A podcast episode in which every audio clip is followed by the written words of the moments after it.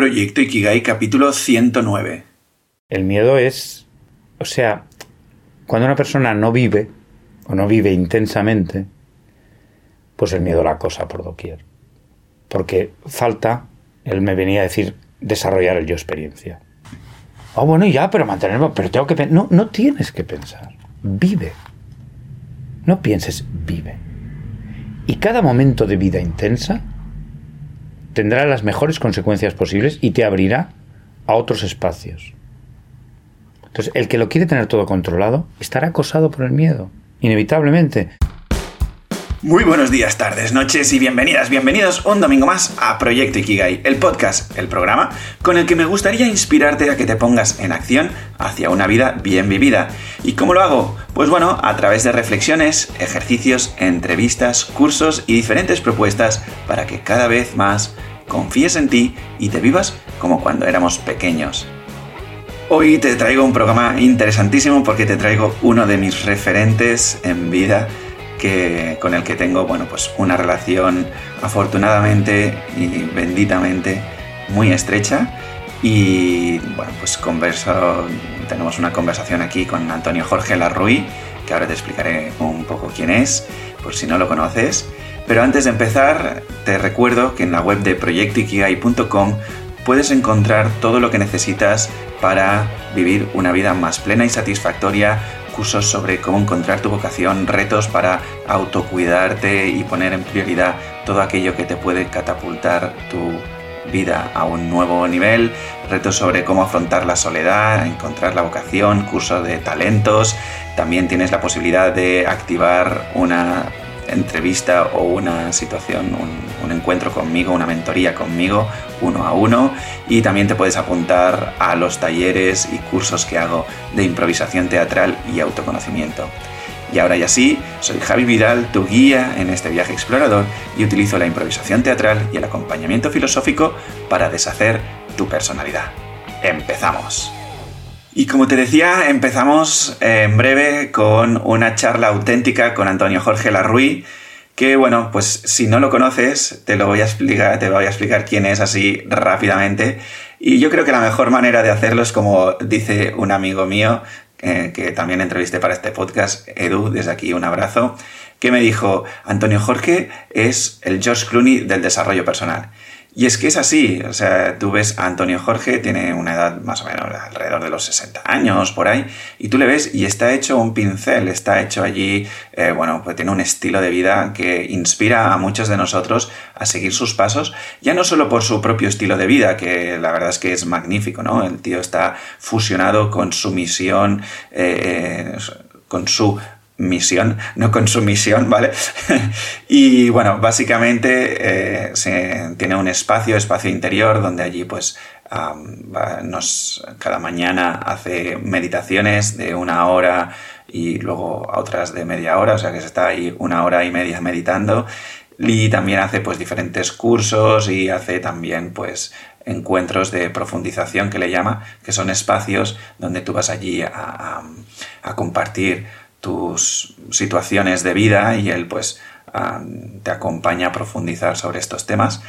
Y bueno, básicamente a mí me ayuda muchísimo a, bueno, pues en reentender diferentes conceptos que pues por las razones que siempre os explico en este podcast mm, malentendemos en nuestros caminos y muchas veces ese malentendimiento nos lleva a vivir eh, esa dimensión o esa situación desde un lugar, llamémosle, disfuncional. ¿no?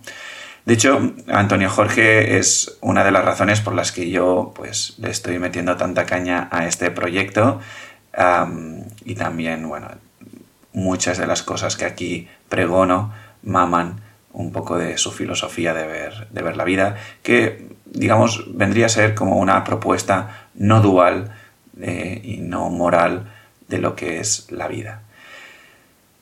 Antonio Jorge fue, como tú y como yo, un chaval pequeñito que hacía cosas propias de, los chavales. Nos explicará que, durante mucho tiempo pues, estuvo instalado en, el miedo y que, bueno, ahora lo ves y no te acabas de creer muy bien que cómo podía ser que este, que este tío eh, estuviese instalado en el miedo, ¿no? Pero bueno, realmente así, así fue. Y resulta que tuvo la fortuna de que sus padres eran muy amigos de Antonio Blay. Antonio Blay, digamos, se considera como la persona que mm, trajo la psicología transpersonal a España. ¿vale? Que esto, mm, digamos, mm, explicado así en corto y mal, vendría a ser lo que hoy, a día de hoy conocemos como el desarrollo personal. ¿vale? Y bueno, pues eso, Antonio Blay entró en la vida de Antonio Jorge a la edad de, bueno, pues a la edad de los 15 años, más o menos y tal. Y poco a poco, bueno, pues Antonio Jorge se fue, em, pues en una edad muy, muy temprano a trabajar estos temas. Entonces, yo recuerdo la primera vez que coincidí con Antonio Jorge fue en un retiro suyo, lo explico en, creo que al inicio de, la entrevista, donde, bueno, pues eso, apunté en grande Oda a la vida. Y es que cada vez que, que interactúo con, Antonio Jorge, pues eso es lo que me viene, ¿no? Una constante celebración a la vida. Pero una celebración, digamos, eh, de, la vida en todas sus formas, ¿vale? Ya sean las aparentemente funcionales como también las disfuncionales. Todo tiene cabida alrededor de, esta fiesta de la vida, ¿vale? Y nada, bueno, te adelanto un poquito de lo que hablamos, de su miedo, de cómo lo supera, de cómo eh, la actitud clave para seguir adelante, eh, hablamos también un poco sobre la muerte y el miedo asociado a ella, el tema de la incertidumbre, mm, cómo la vida nos va planteando los escenarios y que nuestro cometido es responder de la manera adecuada a cualquier escenario. Em, digamos, si planteo si el desarrollo personal es algo egoísta y que cómo nos damos cuenta de si estamos siendo o no auténticos. También hablamos un poco del mundo del trabajo y la vocación y finalmente sobre el tema de, las relaciones de pareja. Mm, ya, digamos, estos serían los titulares. Espero que lo disfrutes. Yo ya no me alargo mucho más, que es una charla súper interesante y, y, profunda. Y eso, que la disfrutes muchísimo. Nos vemos al final del capítulo y muchas gracias por estar al otro lado, porque sin vosotros esto la verdad es que no, no tiene mucho sentido. Hasta pronto, seguimos luego y le doy paso a Antonio Jorge. Un abrazo. Pues bienvenido al podcast, Antonio. Me hacía mucha ilusión, de verdad. A mí también. A mí también me hacía un montón de ilusión. Espera, voy a coger. Coge, coge. ¿Este es tuyo? Es mío, pero cógelo. Pues sí, no hay problema. No tengo manías. Estaba sediento. Muy bien. Pues bueno, em, la verdad es que te conozco desde 2019 y internamente tengo la sensación de que em, ha explotado algo dentro de mí y tenía muchas ganas de compartir este espacio, este espacio contigo, porque bueno, desde que te conozco ha sido como un no parar. Em, recuerdo la primera vez ese retiro, ¿no? Maravilloso, donde no conocía a nadie y que me apunté en la libretita que nos regaláis siempre, apunté Oda a la vida. Y desde entonces ha sido así. O sea que, bueno, bienvenido. Bueno, pues muchas gracias. Yo la verdad es que oigo 2019 y, no sé de qué me estás hablando. O sea, te, lo digo de verdad, ¿eh? pienso, 2019, no, yo lo conozco de toda la vida, Javi. O sea, no, te lo digo eh, tal como lo... Porque es que ahora he pensado 2019, que es 2019, estamos a 2022, es imposible. Y es la sensación de cuando estableces un vínculo íntimo, pues el, tiempo no existe. Y me acuerdo también muy claramente de, aquel encuentro, con sumo detalle, y, de la primera impresión tuya de, tu, de tu energía, de, ostras, de tu luz. Y claro, yo ahora te veo, y ahora en particular hoy, y en general ya desde estos últimos tiempos, y claro, veo que aquello que yo en aquel momento percibí en ti, que yo te insistí mucho, te acordarás, y que estaba como muy tapado, muy tapado, estaba tapado, ¿no? Por, tu mente, por tus ideas, por tu tal. Pues oye, me siento tan feliz de ver cómo realmente está saliendo, está saliendo a la luz y se, ve, se percibe, ¿no? En tu, bueno, una libertad mucho mayor, en, una capacidad de aplicar tu ingenio, ¿no? Que siempre ha estado muy activo. sí. ha estado muy activo, pero aplicarlo como tú quieres aplicarlo o sea, ponerlo realmente a tu servicio, al servicio interno, profundo de ti y bueno, yo creo que lo que has dicho es eh, la oda a la vida. Yo creo que te sumaste a la oda a la vida. O sea, yo creo que el retiro, pues, sumarnos, todos los que estuvimos ahí, a la oda a la vida. Los retiros muchas veces son incorporaciones muy profundas. ¿no? Fue espectacular, porque yo recuerdo, yo había hecho anteriormente algún retiro de silencio y claro, pues pensaba que también mm, me metía en uno pues más o menos parecido, ¿no? Y recuerdo estar en esa sala, ¿no? De, meditación que además eh, pues siempre ambientáis desde, una, desde un lugar muy cálido y, tal, y habían todas esas sillas preparadas y yo qué hice, pues me senté para, para pues, como el niño aplicado, ¿no? Que siempre he estado aquí, em, eh, que ha estado muy presente en, mi vida, como ese personaje, ¿no? De, ah, sé un buen niño, sé un buen estudiante, aplícate y todo esto. Y de repente, en ese momento era Alex el que empezó a poner la música y todo el mundo empezó a bailar. Y yo, como, como muy confrontado, de decir, ¿qué es esto? O sea, aquí, aquí hemos venido, ¿no? Aquí, yo he venido a que me expliquen lo de la carencia, cómo salir de la carencia y, todas estas historias. Y entonces, de repente, pararme un momento, ¿no? Y decir, espera, espera, a ver, a ver. Está sonando aquí una música, a mí me gusta mucho em, bailar, bueno, no, lo pondría en palabras de bailar, sino, bueno, me gusta desmelenarme, ¿no? Expresarme a través de la música y y cada vez me permito más, ¿no? Hacer ese pequeño punto loco de, bailar, pues como si me hubiese poseído a alguien. Y digo, no, no, te apetece bailar, date el permiso, ¿no? Y, ir allá y, luego sí. Allí ya, la fortuna fue que eso mm, fue el primer encuentro de todo el fin de semana y eso ya me predispuso desde un lugar mucho más diferente del, que, del que iba. sí. sí. Pues te quería preguntar, por, bueno, un poco hacer un pequeño recorrido de, tu historia, digámosle, ¿no? Si te tenemos que poner.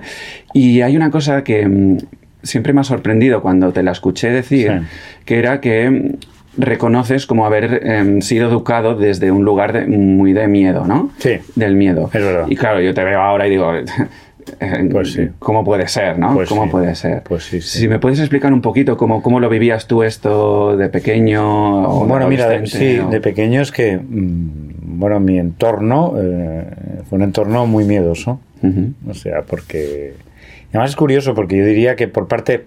Son las personas más directas que influyeron en mi educación, mis padres, lógicamente, y mis abuelos maternos. Vale. Los paternos mm, tuve menos relación pues en ellos imperaba, sobre todo mi abuela materna fue una figura también imponente, diría yo, importante ¿no? en la educación. Y tal, y, bueno, era el, el, el, niño te vas a hacer daño. Vale. Niño, ves con cuidado, niño, que, te pasa esto, que va a pasar aquello, que ha pasado lo otro. O sea, eh, eh, un clima de alarma. ¿Sabes lo que quiero decir? O sea, que todo era peligroso.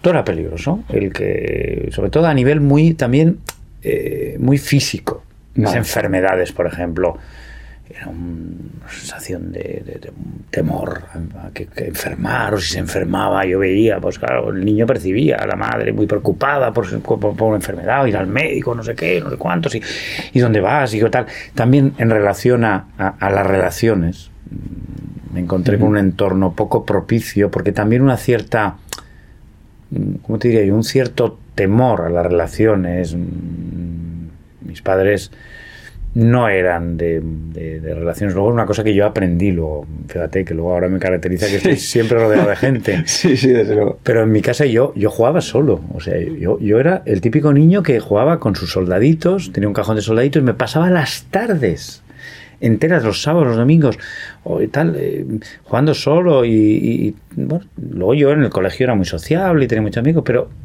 una sensación de un poco de miedo, de encierro. De burbuja. De burbuja, de protección, porque había estas cosas que yo luego he visto que en mis padres ha estado activo, después a lo largo de los años, de un poco ese miedo que lleva a las personas a encerrarse, ¿no? Porque parece que todo es un riesgo y que las relaciones también, aunque he tenido la fortuna, digo, esto de mis padres, o mis padres por otra parte, es gente que internamente me han dado mucho porque me han abierto precisamente ellos mismos, están, y tú lo sabes, participan en todo esto y a través de ellos, pues precisamente me llegó la, la figura de Blay, ¿no? Porque la bendición. Padre, la bendición de Blay, ¿no? O sea, que decirte que igual que digo una cosa, digo la otra. Pero a nivel de personajes, sí, el miedo creo que imperaba y lo veo muy vivo en mi entorno, tanto en, mis padres como, bueno, como en entorno familiar. Entonces, sí, sí, yo tuve esta... Y claro, yo el recuerdo que tengo más remoto de mí era de un niño, pues con una energía desbordante. Bueno, un poco lo que ahora, lo que ahora me, he convertido, ¿no? En alguien que no para, ¿no? Y que, tiene mucha energía y muchas ganas de vivir. Y bueno, pues eso, pues lógicamente era de lo que partía, porque lo que partíamos todos, pero quizá un niño especialmente mi madre lo dice. Es que eras, no parabas, es que no sé qué. Y al final, claro, con tanto input, pues claro, entré en el discurso del miedo. Vale. El discurso de no atreverme, el discurso de, de, sí, de, coartarme. De... ¿Y recuerdas quizá alguna, alguna anécdota especialmente que, donde dijeses, wow, eh, esto está muy instalado en mí, yo me lo invento, ¿eh? pero el quererle pedir un teléfono a una chica ah, o, o, no. O esto es muy posterior, pero eso ya es muy posterior que también afectó un poco en esto, ¿no? Pero del colegio recuerdo cantidad de, de momentos, o sea, pues yo era un tío, digamos, fuerte, ya desde niño siempre he sido de los grandes y tal y cual, pero luego es curioso porque de fuera yo daba una tal, pero yo por dentro luego, pues según qué juegos, según qué cosas, que había un cierto riesgo. Por ejemplo, subirte a las cosas estas de los parques, ya hablo de niño pequeño. Claro, el mensaje que recibía es, te vas a desnucar, no te subas aquí que te caerás. Entonces, claro, yo tenía un impulso a subirme como cualquier otro niño y a subirme a la cuerda y a subirme a un árbol y a tal y cual, pero claro, el, el mensaje era, o sea, yo veía el peligro. O sea, veía que subirme al árbol era, eh, al árbol era desnucarme. Yo eh, subirme a no sé qué o que me fuera no sé dónde es que podía pasarme algo. ¿Me entiendes? Sí. que podría caerme, que podía hacerme una herida, que podía hacerme un corte. Cuando mi espíritu realmente era de subirme al árbol, de tirarme lo que ahora me pasa. Pues oye, mm, bueno, he conseguido que es mucho retirar el miedo en, en gran medida de mi vida. Un miedo que me llevó, Javi, piensa, en las relaciones Quizá no tanto, ¿eh? Vale. Pero fíjate que yo durante años tenía miedo al avión, o sea, no podía volar. Vale. Y ascensores, y, o sea, o sea claro, eran derivaciones de lo mismo, ¿no? Sensación de. Bueno, al final el miedo, como siempre decimos, está ligado al control. Entonces, situaciones que no controlas aparecen como. Bueno, yo te digo, yo hasta de, de joven, de niño y joven, por ejemplo, yo era prácticamente hipocondríaco. Vale. O sea, era, yo me acuerdo de haber pasado tan mal que me salió bultito aquí, pensaba, ay, esto que tengo ya, no sé qué. Sí, sí, sí, sí, sí, sí. O sea, pasaba por todas las enfermedades. No podía haber una serie, en mi época había unas series de médicos que eran muy famosas, Canon, no sé qué, Hospital Center, no, sé, no me acuerdo ahora cuáles eran las series. Yo ni por asomo podía ver una serie de esas porque, todas. automáticamente tenía todos los síntomas. Claro. Cuando empiezan las, estas cosas y enfermedades y tal cual, ya, bueno, ya todo me bueno, lo que ahora, por ejemplo, he visto con el tema del COVID, que le pasa a la gente, claro, yo me sorprendo, claro, yo todo esto, como lo... A ver, me he ido a, no al otro lado, porque decirte que estoy... No tengo ningún temor ahora, pero yo decir esto de las enfermedades, cuando yo he pasado lo que he pasado, bueno, es fruto pues, de todo lo que he ido aprendiendo, porque claro, yo ya te digo, es que tenía el perfil del hipocondríaco, o sea, de, de cualquier cosa te la pedías. Me, la pedía y me preocupaba y ya lo tengo y ya seguro que va a pasar y tal y cual y cual. Y luego si los aviones, que si el tal, que si, en fin, miedos, miedos. Y bueno. ¿Y cómo se zafa uno de, eso? Pues mira, esto con cuando, y claro, esto me pasaba y en aquel momento yo también estaba con Blay, Blay eh, me decía que claro, el miedo es, o sea, cuando una persona no vive, o no vive intensamente, pues el miedo la cosa por doquier. Porque falta, él me venía a decir, desarrollar el yo experiencia. Vale. ¿Qué es yo experiencia para que lo entienda la gente? Sí, es estar en la experiencia de la vida.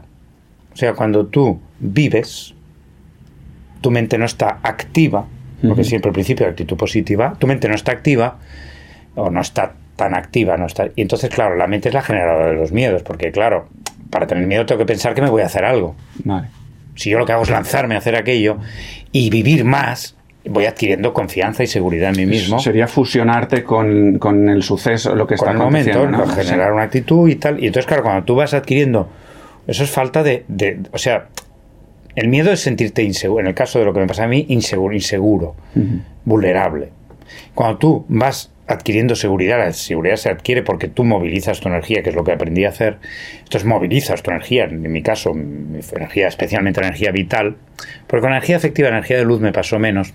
Aunque si quieres luego te explico también, en cierta medida también me pasó, pero con energía vital era donde había más en mi bloqueo. Entonces, claro, cuando yo empecé a movilizar la energía vital y a atreverme a hacer cosas y a lanzarme y a vencer la, la resistencia del miedo, que hay que vencerla. O sea, también o sea, tienes que tirarte a la piscina, decir, bueno, no, pero voy a encontrar una manera de no tener miedo. No, es que tienes que atravesar el miedo. Y es lo que fui haciendo, atravesando el miedo, cada vez viviendo, cada vez mm, venciendo retos que se me iban presentando y, y, dándome cuenta de que, oye, por una parte, movilizando la energía y luego por otra parte, lo que ya sabes que es solución para todo y para esto también, el famoso no pasa nada. Sí. O sea, por ejemplo, del miedo al avión, que me, se me prolongó más tiempo, yo finalmente me libré de él diciendo, claro, de una manera muy radical. Yo no quería hacer estos típicos cursos del que hacen las compañías de vuelo y tal, porque pienso, bueno, al final, ¿qué, qué, qué, qué intentan hacer las compañías de vuelo y todas estas cosas? Y todos esos cursos, también el PNL lo hace a veces y tal, que es racionalizar. O sea, decir, no, oye, convencer a la persona que, que, que es el medio más seguro, que tal, o sea, pero claro, si el miedo viene de lo inconsciente, mucho que racionalices inconscientemente aquello, por eso no creo en estas cosas. Vale. Solucionan a medias tintas, pero luego te sale por otro lado. Quizás solucionan más el corto plazo de alguna manera, pero la base está allí y en algún momento aparece, ¿no? La solución no hay otra más que decir. Yo me acuerdo de esta solución y tal, y que me, me fue útil para muchas otras cosas. Por ejemplo, esto también me pasó con las enfermedades. decir, mira, chico, digo, mira, te viene el miedo y tal. ¿Miedo a qué? A que el avión, porque lo que tiene miedo es que asocia. Yo asociaba a subirme a un avión a que me. a- o sea, a, a-. A estamparme. O sea, era subir a la muerte, claro, coño. Entonces, claro. Decir, lo único, lo que te voy a decir, no, hombre, no te vas a morir, porque esto es muy seguro, porque el piloto tiene tal, porque esto ruido es, no te preocupes, este ruido es del motor, o sea, conocimiento para tal. Vale. Pero yo fui más a saco, dado el trabajo que hacía. ¿eh? Ya te hablo de esto ya, yo con un trabajo hecho, decir, oye, pero vamos a ver. Si no muero. El avión se estampa, lo que sea, hombre, habrá un momento desagradable. Pero lo que soy, los voy a seguir siendo. El ser que soy subyace, esto claro, y hay un, todo un trabajo detrás cuando Claro. esto, no, no, esto no sé. Pero claro, es la experiencia de la meditación de cada día y de nuestro trabajo diario. Es decir, oye, pero si el ser que soy es el mismo ahora, que cuando yo tenía, el recuerdo que tengo 6, 7 años, 5, 4, anda que no ha muerto ese. Y la de veces que ha muerto, cada 7 años físicamente ha muerto porque se ha regenerado corporalmente el cuerpo y emocionalmente y todo. Ha muerto todo, la circunstancia, yo qué sé, Barcelona es otra ciudad. y Cuando yo tenía 7 años no tiene nada que ver, los comercios han desaparecido casi todos. Eh, pero yo sigo siendo el mismo. Pues esto es igual. Entonces, desde esto, cuando lo ves con evidencia, se hace una paz. Y a partir de ahí, el miedo perdió, fue perdiendo su, su Mm. fuerza y su... Y esto, claro, me ayudó pues también en relación a la enfermedad, al temor a la enfermedad, porque no es que fuera la enfermedad, toco madera, porque eh, aquí, por cierto, pues, tengo fortuna de, de tener muy buena salud, pero, pero bueno, el temor, porque siempre hay temores y tal, igual, igual, pues bueno, pues oye. Y esto que no pasa nada, lo que siempre digo, y desde el no pasa nada, el venga. Oye, vive. Mira, de fondo, lo que eres, lo eres. Tranquilo y ahora a vivir.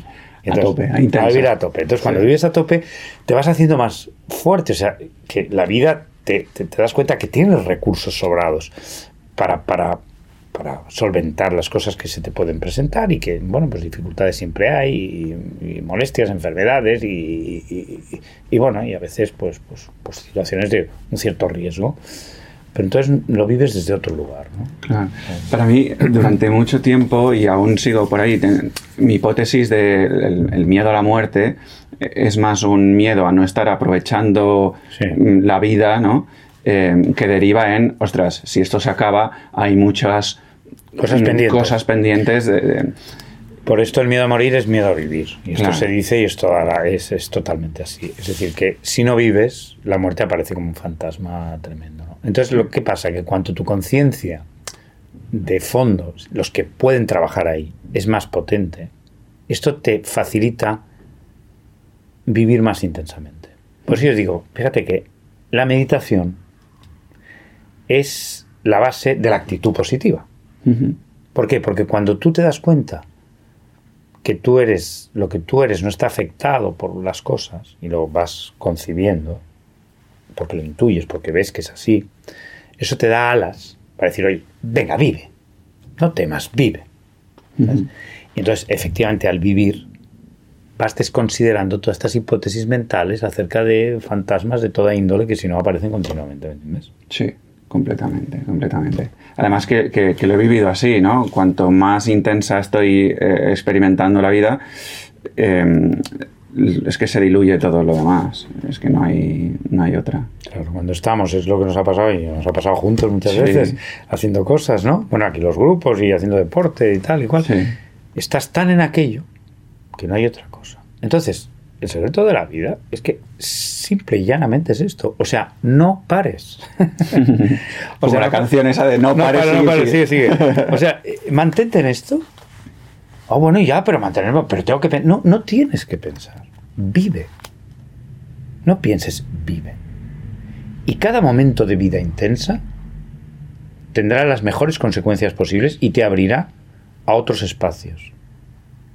Entonces, el que lo quiere tener todo controlado estará acosado por el miedo, inevitablemente, porque verá que le puede fallar este control, que le puede fallar el otro. El que se olvida de eso, se atreve, como tú enseñas, a improvisar. Pero no solo la improvisación de un juego para un rato, sino a entender que la vida es improvisación, porque estamos en un entorno de incertidumbre total y por tener certezas en el dominio de la incertidumbre es estúpido. Literalmente la palabra es Porque ¿cómo vamos a buscar el género humano? Mira que se empeña en querer buscar certezas en el terreno del incierto. Total. Y venga, ¿y certeza para qué? Para que te, entonces tienes certeza de esto y te sale por otro lado. Y no aprendemos. Y venga, ya. la sabiduría siempre ha consistido en esto. La sabiduría es el que dice, oye, la vida es incierta, pero, pero, pero es inteligente ya sabe por dónde va. Oye, tengo la certeza de la vida. Sí. No de querer que las cosas sean de una manera.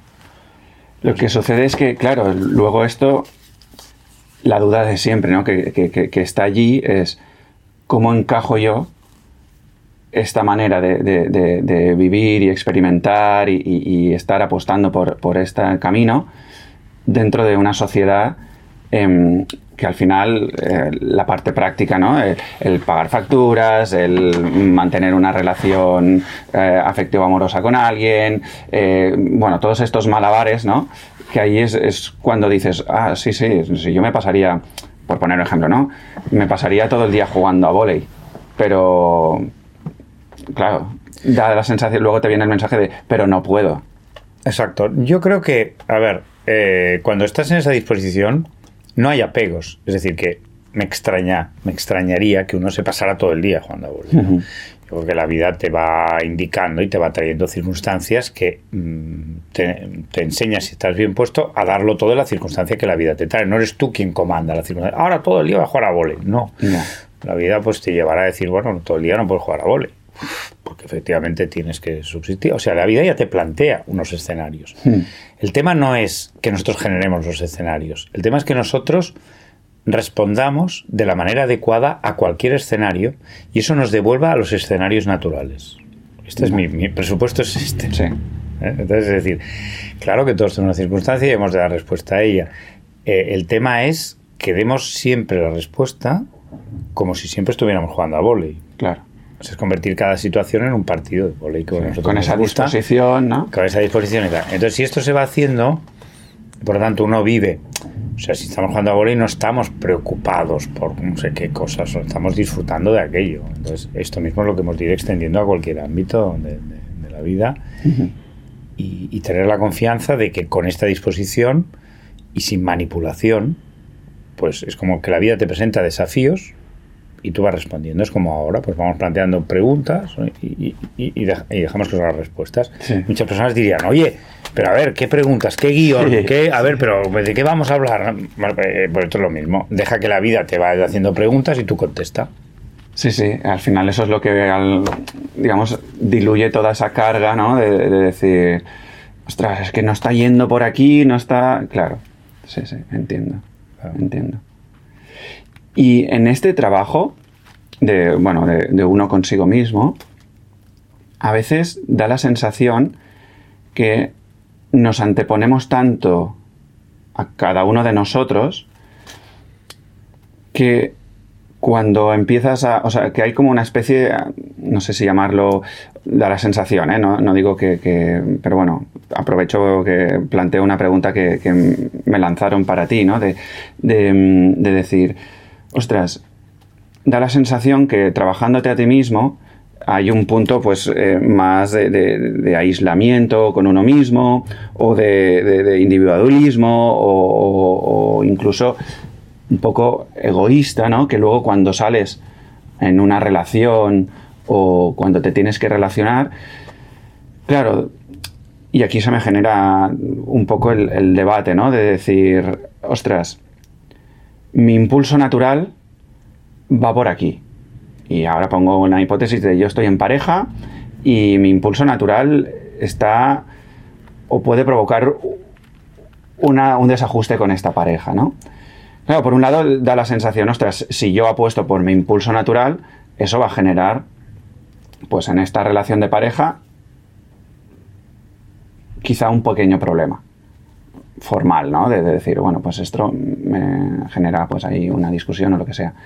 Pero luego también está la otra cara, ¿no? De, vale, mi impulso natural lo aparco en pro de mantener una relación, ¿no? Sí, perfectamente. Esto, bueno, que lo podemos derivar al trabajo o a cualquier dimensión de la vida, ¿eh? Pero... Sí, esta es la gran contraposición entre yo y el otro, que parte de un esquema dual en el que estamos formados y, hmm. o deformados y confundidos. Entonces, claro, para mí está, aquí el factor determinante es la profundidad de este impulso natural. Vale. Porque claro, si tú estás muy en tu mente, tu impulso natural es hacer lo que te da la gana, desde el punto de vista del capricho. O sea, un niño, por ejemplo, dice, un niño, un adulto, que, lo que llamamos capricho. Yo lo que quiero es... Mm, ayer había una, una escena así y tal, una persona que lo veía así, ¿no? Decir, no, yo ya está, yo no quiero más de esto, yo lo que quiero es no sé qué. Bueno, mm, esto, claro, evidentemente eh, cuando esto pasa hay una desconexión, porque la persona está en su posición personal. Y entonces esto descuenta o no tiene en cuenta lo que nosotros llamamos el clima. Entonces, muchas veces lo que hay es lo contrario. Los personas se ponen la otra polaridad, que es la que en general se nos educa más hacia la otra polaridad, ten en cuenta a los demás. Y obviate a ti, o descuéntate a ti. Hay el que está más egocentrado, altercentrado y egocentrado, pero ambos egocentrados, ¿eh? al final, porque son dos esquemas duales y por lo tanto confrontativos y de sufrimiento. Se nos educa más a estar altercentrados, pero domina también mucho el egocentrado, es decir, oye, yo descuento a los demás, yo voy a la mía y punto. Me guardo las formas y tal. Pero luego hay el altercentrado, ¿eh? quizás más tu perfil también. Mm. De darse a los demás. Exacto, pero a los demás y entonces negándose uno. Ambas cosas pasan facturas. Sí. Entonces, claro, aquí el tema, por eso trabajamos nosotros en esa dirección, es este impulso natural que cada vez sea más profundo. Porque, claro, en la intimidad, o sea, cuando tu impulso natural nace en la intimidad, tu intimidad es la mía y la de todos. Es decir, que cuando uno una cosa realmente es profunda, es coincidente con el clima. Porque somos el clima, no Javi. ¿El clima es el ambiente? El fondo, no, no. no. Hay que aclarar que por clima entendemos nuestro trasfondo. O sea, lo que nos hace respirar en este momento a mí y a ti es la misma energía. Si yo solo soy consciente del plano más externo, diré que son dos respiraciones diferentes. Pero si yo fuera más consciente del plano profundo de energía, que es a lo que apuntamos, me daría cuenta que tanto mi respiración como mis movimientos están impulsados por un mismo principio. Ahora mismo estamos hablando. Si yo me aferro a mis ideas y tú a las tuyas, pues será más difícil entendernos. Pero si nos apoyamos en una comprensión, es decir, cuando tú dices una cosa, comprendo, tú la dices comprendiéndolo y yo la escucho comprendiéndolo, nos encontramos en una comprensión y viceversa. Entonces, si estamos más pendientes de esa comprensión y damos cuenta que esa comprensión es lo que realmente es más natural, no la idea particular que tengo, la defensa de esa idea, que es una cosa obcecada, como demuestran tantas conversaciones inútiles y tertulias absurdas, sino que es la comprensión. Y lo que hacemos hincapié, lo que nos llena es la comprensión. Estamos en un territorio donde ser yo es ser tú. Y donde no hay contraposición entre uno y otro, sino lo que hay es una eh, un canto, una oda a la vida y una oda a la unidad, que es esto lo que pasa realmente. Y efectivamente igual. Si yo, por ejemplo, estoy identificando el gusto a una actividad particular y la otra persona está identificando el gusto a otra actividad particular, pues claro, mm, se produce muchas veces la vida de pareja, en cualquier otra vida, decir, oye, mira, yo me voy a hacer esto porque a mí lo que me gusta es tal, ya el otro lo que le gusto es otra cosa. Con lo cual, eso si se repite mucho, pues tiende a marcar dos estilos de vida muy diferentes. Dice, no, pero la pareja ya es así, cada uno haga lo que quiera. Pero esto es falta de inteligencia esencial. Porque al final de lo que se trata es de eh, descubrir que ese gusto va más allá de una actividad en particular. Y entonces lo que quieres es estar a gusto y ese estar a gusto puede incluir al otro. De tal manera que entonces tú acoges al otro en esa actividad particular o te dejas acoger por la actividad del otro. Porque en el fondo lo que quieres no es la actividad, sino el gusto que la actividad te proporciona. por lo tanto, de nuevo es una cuestión de, exacto. Por tanto, vuelve a ser una cuestión de profundidad.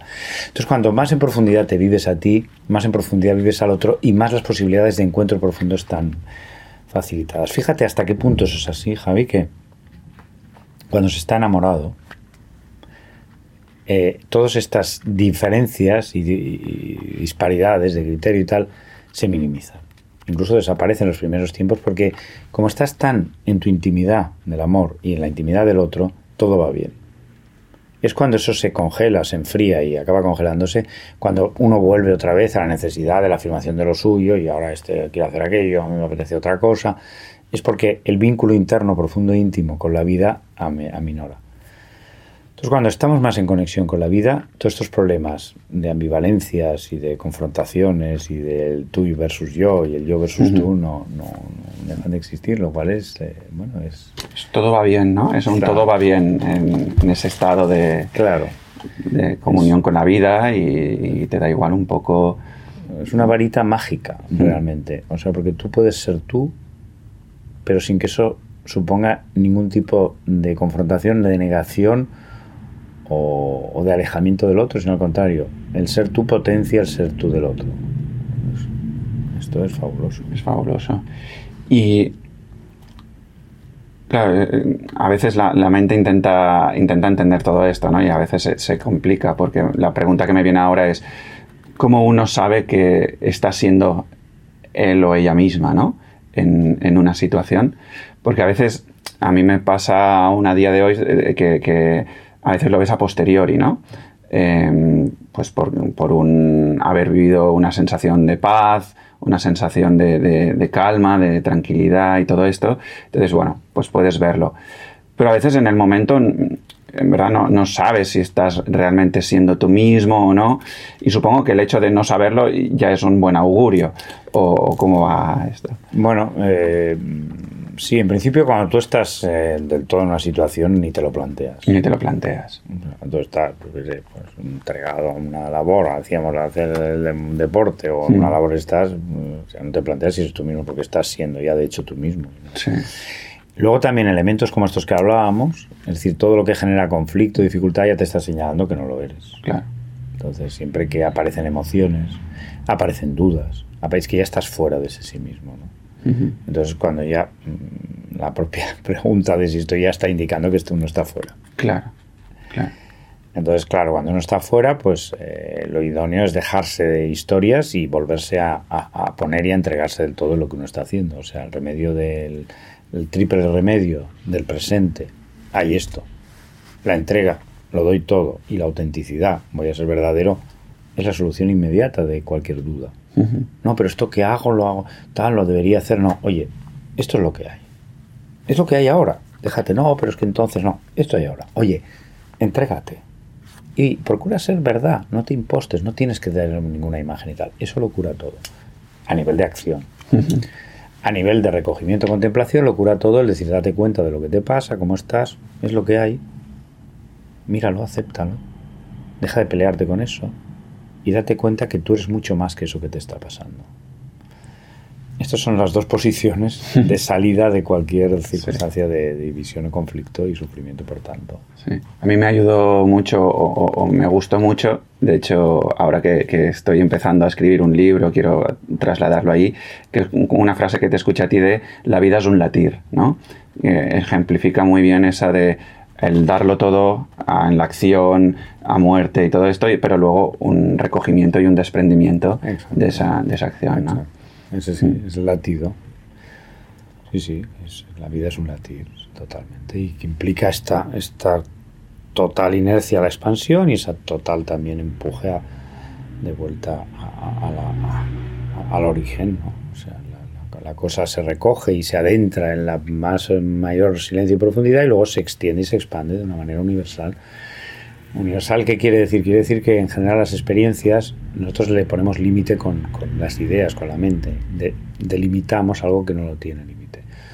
Esto nos pasa a veces cuando, yo qué sé, el arte, pasa mucho con el arte, con la música, o sientes una cosa y, es como un sentimiento que, te pierdes en el buen sentido, ¿no? Es decir, que aquí te abre a algo tan grande que te, a veces te emociona y todo, ¿no? Porque es algo de una inmensidad enorme. Todo debiéramos vivirlo con ese sentido también, pues yo qué sé, cuando estás en un paisaje, una sensación, o sea, con un sentido mucho más universal, o sea, mucho más abierto, mucho más infinito, porque al final cualquier experiencia te abre lo infinito. Y de lo infinito te devuelve a, o sea, al cero. Yo decía, el juego matemático del cero al infinito. Todo nace de ese silencio, ese cero absoluto. Hay esa expansión, como, como un florecimiento primaveral a lo bestia, y luego de nuevo un recogimiento cero, donde parece que no hay nada, pero es, digamos que es la posición donde está todo. Porque cada experiencia es una particular escena. ¿Sabes? Una escena sin límites, porque es un universo que es un hecho que es infinito, tanto físicamente y no digamos en los otros ámbitos, pues también igual. Pero eso es una manifestación particular. Cuando todo se recoge, cuando aparentemente no hay nada es cuando realmente está todo. Por eso el punto de, sostén es el cero. Y desde el cero es la, invitación al infinito. vale, y mm, entonces partías de, un, de una infancia alrededor del miedo. Sí. Empiezas a trabajar eso con bueno, la meditación y también la, acción y el darte cuenta ¿no? Que, no, que no pasa nada. Y, empiezas tu periplo, digamos, más eh, adulto, ¿no? y me gustaría hablar un poquito del, del punto del trabajo, la vocación y demás, porque también fue aquí donde aprendí, bueno, digamos que me desprendí de una losa que, siempre había, digamos, pesado mucho en mí, que era el término de vocación, ¿no? Entendía en su momento que la vocación era un, una profesión concreta, ¿no?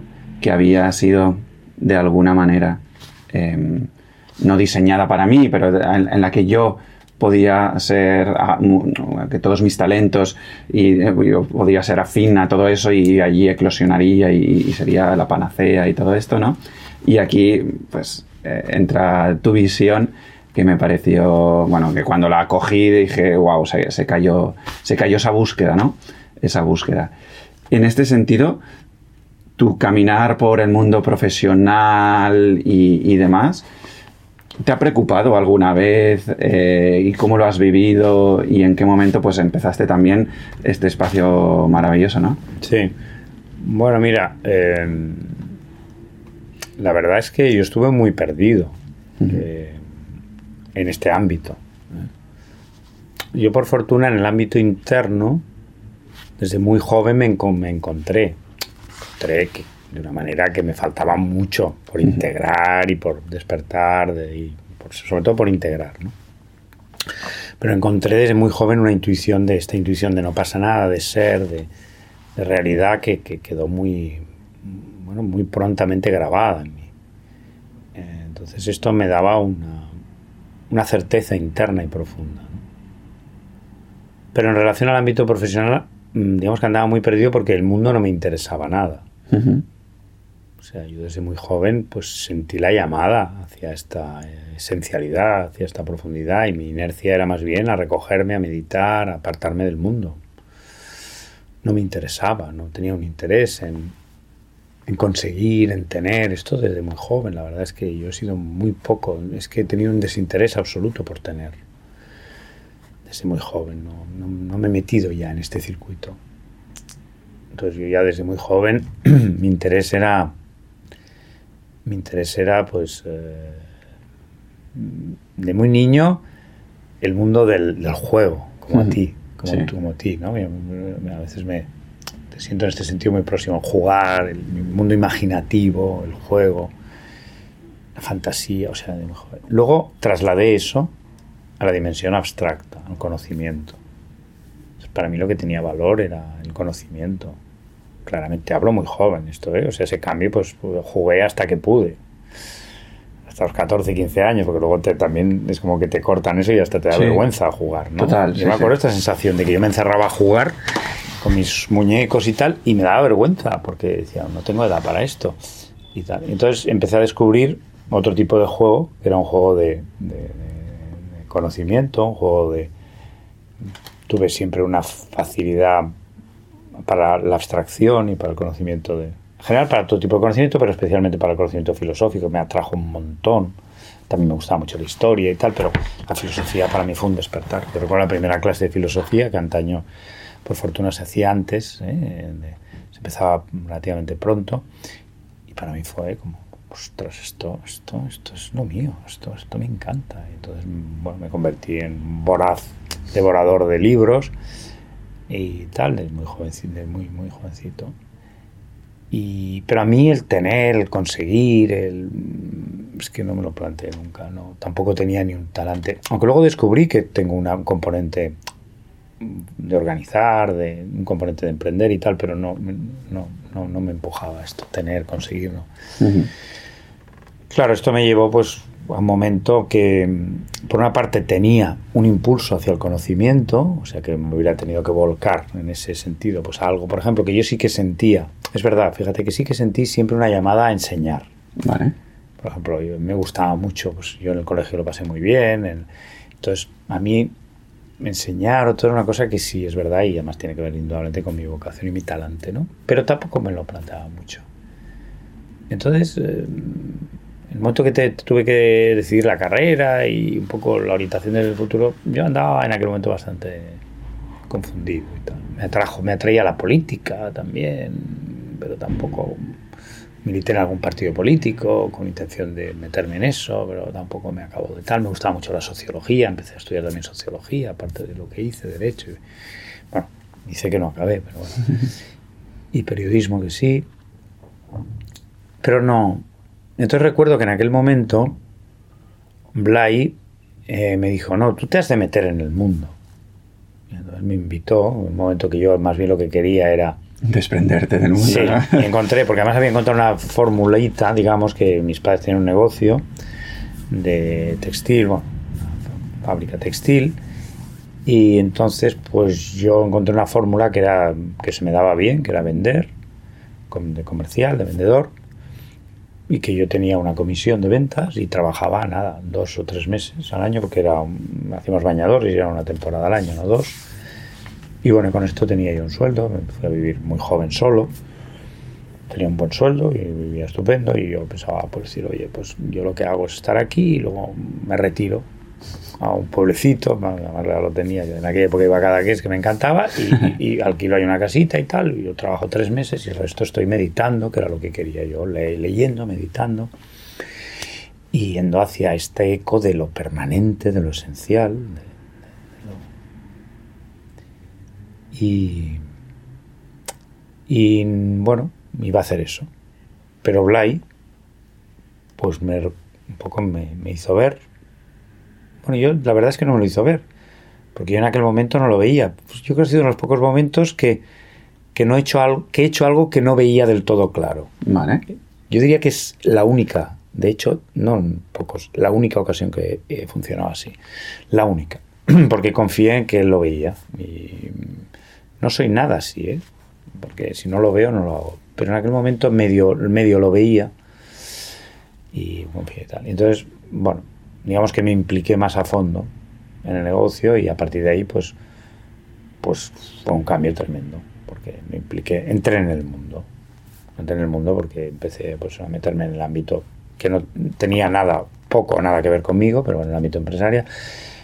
Desarrollé una marca eh, de, de, moda, bueno, me metí en el mundo de la moda como si realmente esto tuviera que ver conmigo.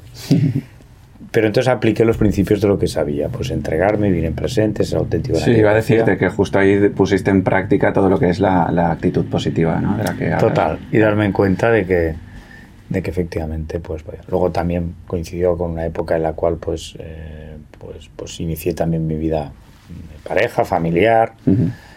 eh, y bueno, fue como la entrada en el mundo, pero consciente desde el minuto uno que esto no era, que esto era temporal yo era consciente, luego me di cuenta que los demás no lo eran. o creían que esto eran pues estas, estas cosas que, ¿sabes? Dice sí. la gente, bueno, yo sí, yo en el fondo quiero, yo lo que quiero es tocar la guitarra, o yo lo que quiero, y luego acaba, pues lo que se llamaba antiguamente aburguesado, ¿no? es decir, que que bueno, uno se acaba metiendo en el mundo y luego se olvida de sus vanos. Y, arrollado, ¿no? Arrollado. Arrollado y luego pues, cuando tiene 65 años coge la guitarra otra vez o se pone a escribir. Mira, mi padre fue un ejemplo también de eso, ¿no? Que, que le gusta escribir. Cuando se jubiló pues escribió y tal y cual un poco. No, lo he vuelto a dejar, pero bueno. Eh, en mi caso no. Yo era consciente de que esto era un periodo, lo que pasa es que el periodo ese que estuve, que fueron pues bastante, no sé, pues pues, pues, pues, pues, pues 15 o 15 o casi 15, 15, 20 años, o sea que fueron unos años. Sí, sí. De dedicación al mundo este y montamos una marca de, de moda, tuvo una cierta relevancia, o sea, fue intenso, ¿eh? fue intenso. Todo lo que hicimos fue muy intenso.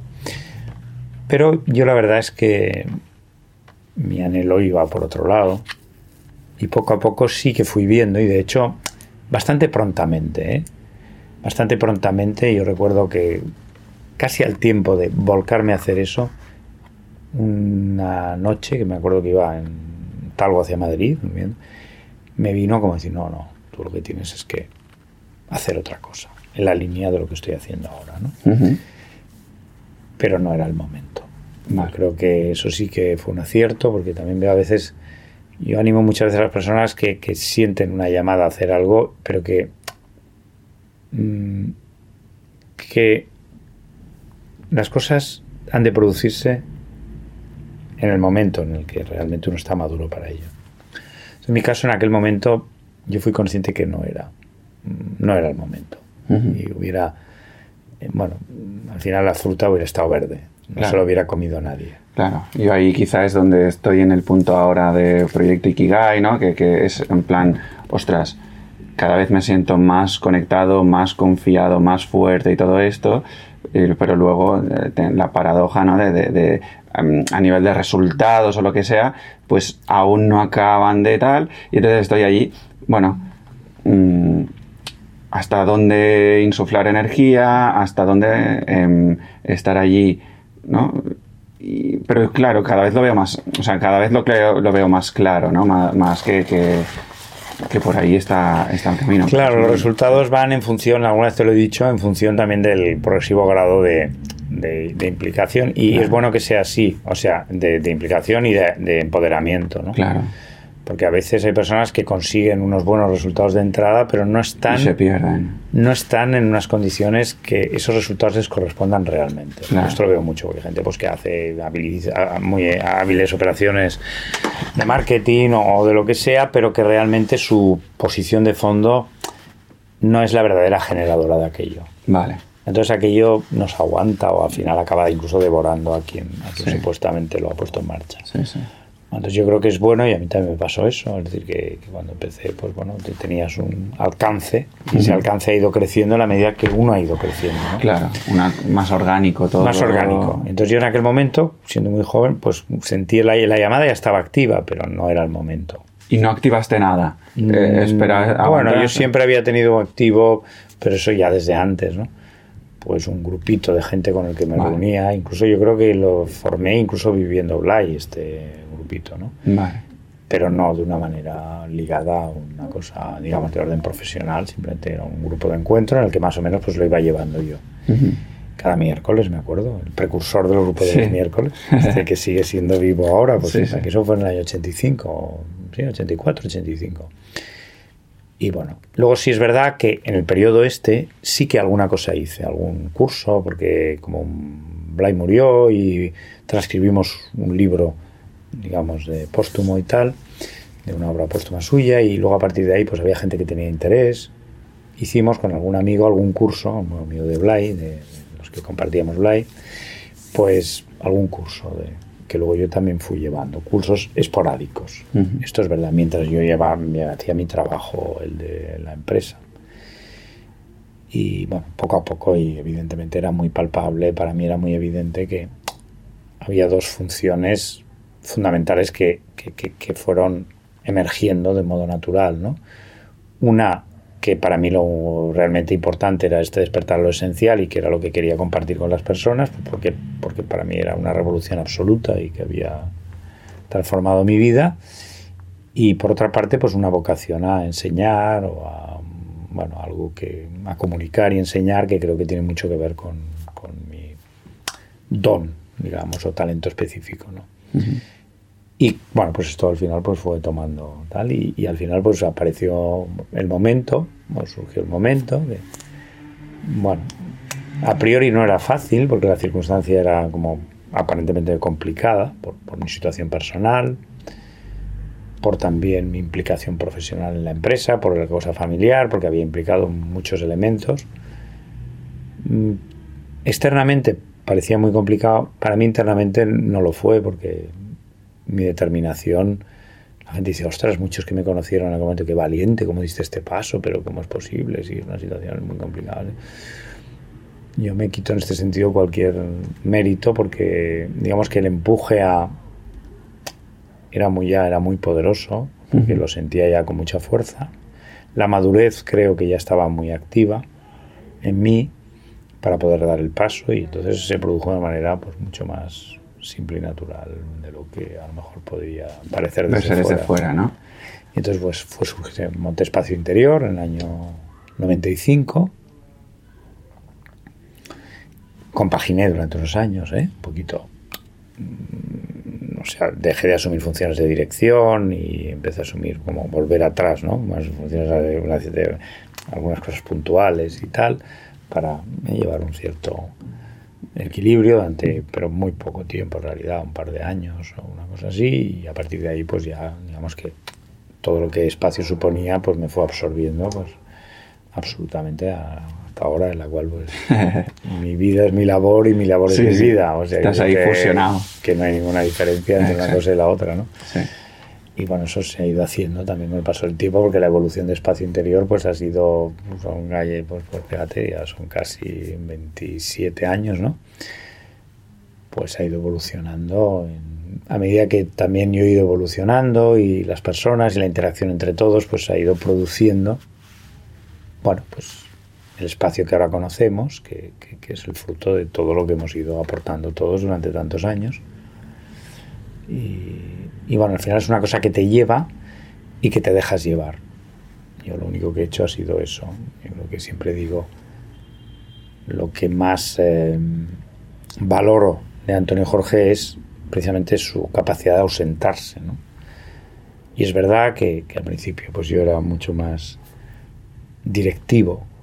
En, más protagonista. Sí, en cuanto a la manera de hacer, de organizar, de, de estructurar las cosas, digamos, pizarra, estructuras, programas y demás y todo esto, que bueno, ahora pues también a través de online pues también eh, se hace, pues porque también se, necesita y tal, pero cada vez en realidad eh, lo, interno pues ha permitido que, que sea la propia vida la que regente espacio y también este cuerpo, ¿no? Y entonces, eh, bueno, pues a partir de ahí, pues han pasado infinidad de cosas absolutamente imprevistas y también flujos de personas, de situaciones, o sea, que, van cambiando, como tú, el tiempo que llevas, pues también ves muchos movimientos, pero que al final hay este clima que, que, es al final lo que somos. ¿eh? Este impera.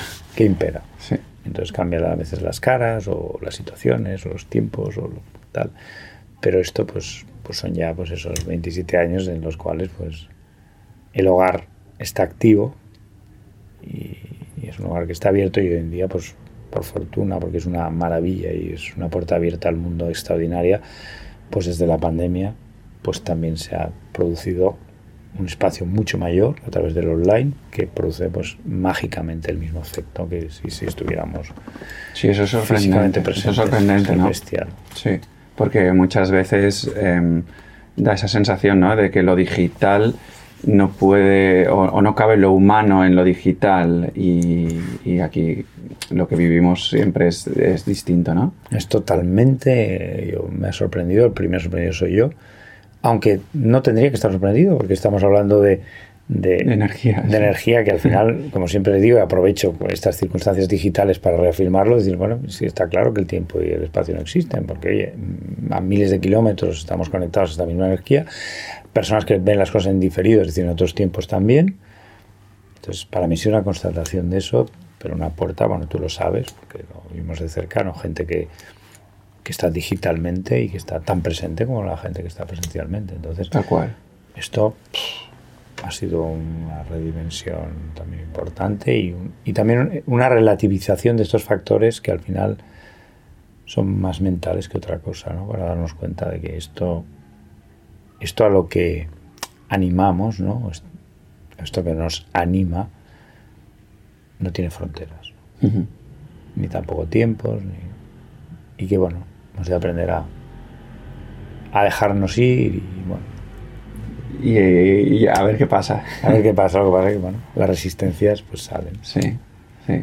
Y ese es el juego, ¿no? la capacidad de no de no dejarnos llevar por las resistencias y las inercias de lo de siempre, ¿no? Por eso estamos haciendo ¿no? lo que hacemos. Me gustaría pasar, si te parece bien, em, a un tema más relacional. Em, yo, por ejemplo, allí pues reconozco, ¿no? Es, es, una de las dimensiones que pues a veces me pierdo más o me vuelco más y, me generan pues eh, igual distorsión que el del trabajo, son como mis dos temas. Eso y mi madre, que bueno, como teniendo la fortuna que también la conoces, pues bueno. ¿Cuál, ¿cuál, dirías que es el secreto, entre comillas, eh, no para que me des una fórmula, ¿no? Pero em, de una buena relación de pareja en, en la que em, en la que uno, digamos, pueda abrirse em, de corazón sin perderse, ¿no? Porque yo estoy ahora en un punto, además eh, te lo he comentado recientemente, ¿no? Donde estoy eh, descubriéndome en una situación que formalmente pues me supera por todos lados, ¿no? Estoy pues conociendo, bueno, en contacto con una chica que tiene una situación personal pues eh, aparentemente Em, que, pone barreras, digamos, ¿no? a lo que yo pues, me gustaría o aspiraría a vivir con ella, pero a la vez estoy allá entregado a, abrir del todo. Pero es verdad que hay momentos donde, wow, este abrir del todo, pues hay un momento en que choca, ¿no? o choca con ella y sus frenos, o choca con mis, deseos, ¿no? mis, temores y mis deseos y, todo, ¿no? Y entonces allí, claro, eh, hay un, navegar. Y como sé que esto mm, a muchos niveles, o sea, a un nivel muy distinto, porque esta es la primera vez que, lo siento así tan potente, tan fuerte y tal, pero sí que tiene un aroma que se me ha, se me ha repetido ya en el pasado, ¿no? bueno, pues eso, a nivel relacional, em, tú que además ahora también has hecho como un, cambio personal en este sentido, ¿cómo, cómo lo ves? Bueno, yo lo veo pues, eh, pues con, la importancia de priorizar en la relación lo que verdaderamente es el fundamento de la relación, ¿no? que es un sentido de unidad que con la persona con la cual tú estableces, hablamos de pareja ahora, podemos hablar de todas las relaciones, pero en particular de pareja, pues con la persona con la que sientes un, vínculo y en este caso también por lo que dices, pues un vínculo profundo, ¿no? Entonces este vínculo profundo ha de ser la estrella.